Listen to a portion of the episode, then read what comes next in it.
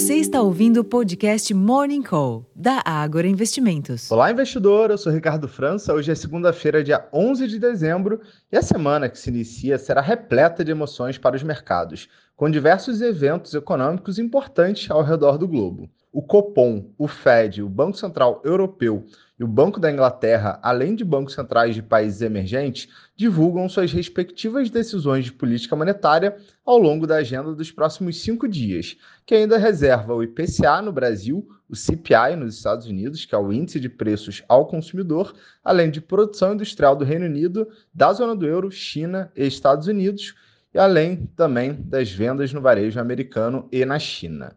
Internamente, aqui no Brasil, além dessa agenda econômica relevante, o Congresso buscará aprovações de matérias importantes antes do recesso parlamentar para que o governo tenha mais chance de cumprir a meta de déficit fiscal zero para o ano calendário de 2024. Essa semana estão previstos, por exemplo, as votações da medida provisória da subvenção do ICMS, a votação da Lei das Diretrizes Orçamentárias, a LDO, para 2024, o PL das BETs e também a reforma tributária.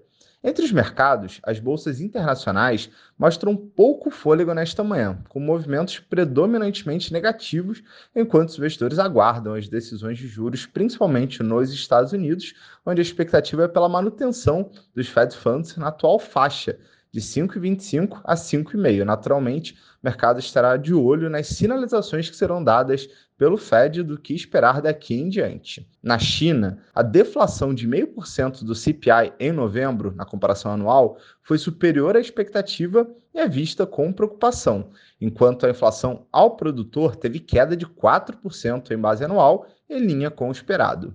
No Brasil, como eu comentei, além da decisão do Copom, onde mais um corte na Selic de meio ponto percentual é esperado, o mercado estará com os holofotes voltados para o Congresso, onde a maior parte das importantes votações deve ocorrer entre a quarta e a quinta-feira.